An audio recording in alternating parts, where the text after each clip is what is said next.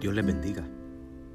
Efesios capítulo 1, versículos 18 al 20 dice, Mi oración es que los ojos de vuestro corazón sean iluminados, para que sepáis cuál es la esperanza de su llamamiento, cuáles son las riquezas de la gloria de su herencia en los santos, y cuál es la extraordinaria grandeza de su poder para con nosotros los que creemos, conforme a la eficacia de la fuerza de su poder el cual obró en Cristo cuando le resucitó de entre los muertos y le sentó a su diestra en los lugares celestiales.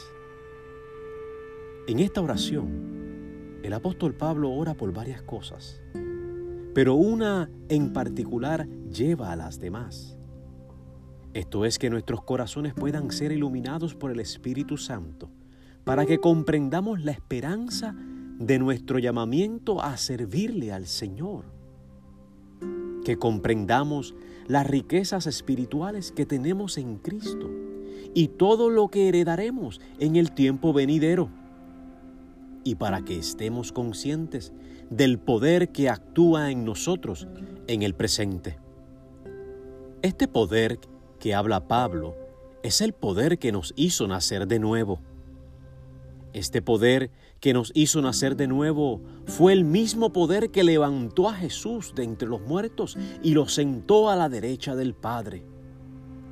Por causa de ese poder efectuado en Cristo, Él tiene toda autoridad, toda soberanía sobre todo el universo.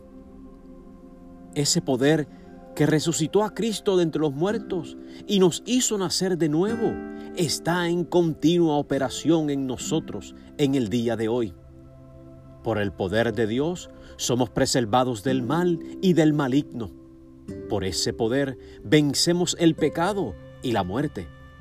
Por ese poder somos transformados de gloria en gloria hasta que lleguemos a parecernos por completos a Cristo.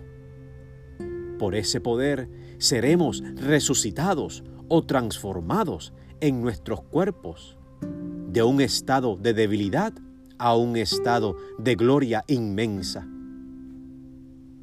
Que en esta hora los ojos del corazón sean iluminados y permanezcan iluminados por medio de Cristo Jesús en el poder del Espíritu Santo. Amén.